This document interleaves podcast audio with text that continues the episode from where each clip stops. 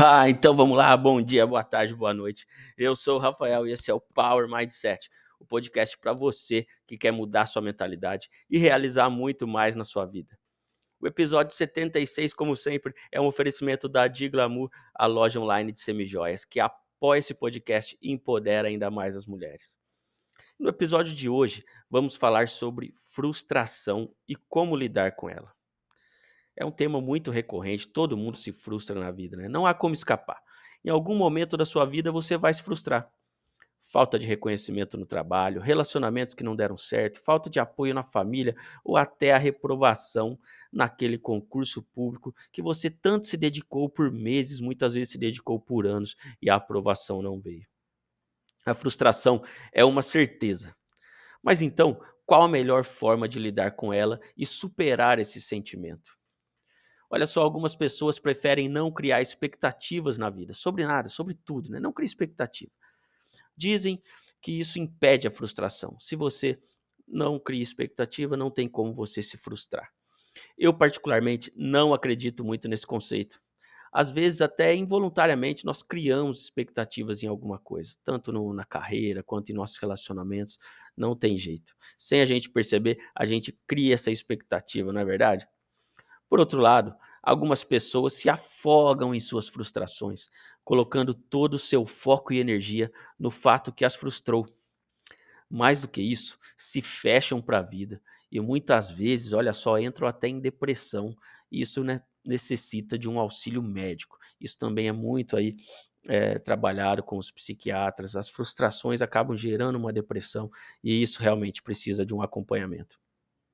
Mas não é sobre essa parte que estamos falando aqui, até porque há muitas formas de lidar com a frustração. Isso varia de pessoa para pessoa, bem como de acordo com o momento e o contexto de vida de cada um. Não dá para, não existe uma fórmula mágica. Você tem um contexto de vida, eu tenho um contexto de vida, a gente está em um momento né, de nossas vidas, cada um vive o seu momento. Então, eu vou dizer aqui uma fórmula que funciona muito para mim e para muitas pessoas também. É uma maneira muito poderosa é, que eu sempre chamo de viver o seu luto. Viver o seu luto, entre aspas, aí, né, por alguns dias. Permita-se ficar triste e dar vazão a esse sentimento de frustração. O luto e a tristeza fazem parte do processo de superação desse sentimento. Passados alguns dias, e aí mais uma vez não há um número exato de dia, não há uma fórmula mágica, levante a cabeça e se recomponha não sinta pena de você. Esse é um problema grande das pessoas. As pessoas começam a sentir pena delas mesmas. Isso vem trazendo mais frustração, mais sentimento ruim e faz a pessoa se afundar. Ao contrário, use esse sentimento como um combustível para focar e colocar sua energia em outra coisa. A chave, portanto, de superar a frustração é o foco. No episódio anterior, nós falamos que tudo que focamos expande. Onde colocamos o nosso foco, aquilo expande, aumenta de tamanho. Portanto, pare de focar na sua frustração e coloque a sua energia, o seu foco em um outro objetivo, em um outro sentimento, em uma em coisas boas. Quando você parar de focar na frustração, você se abre, né? Você abre para pensar em novos objetivos. E essa é a hora que você usa aquela energia, né? Usa como combustível para andar na direção dele e se reinventar. Use então a frustração para melhorar a sua inteligência emocional e para tomar decisões diferentes e até melhores. É claro que é muito fácil falar aqui, não é papo de. Não quero trazer aquele papo de coach, coach que não é levado a sério, né? Como diria Jerônimo Termo.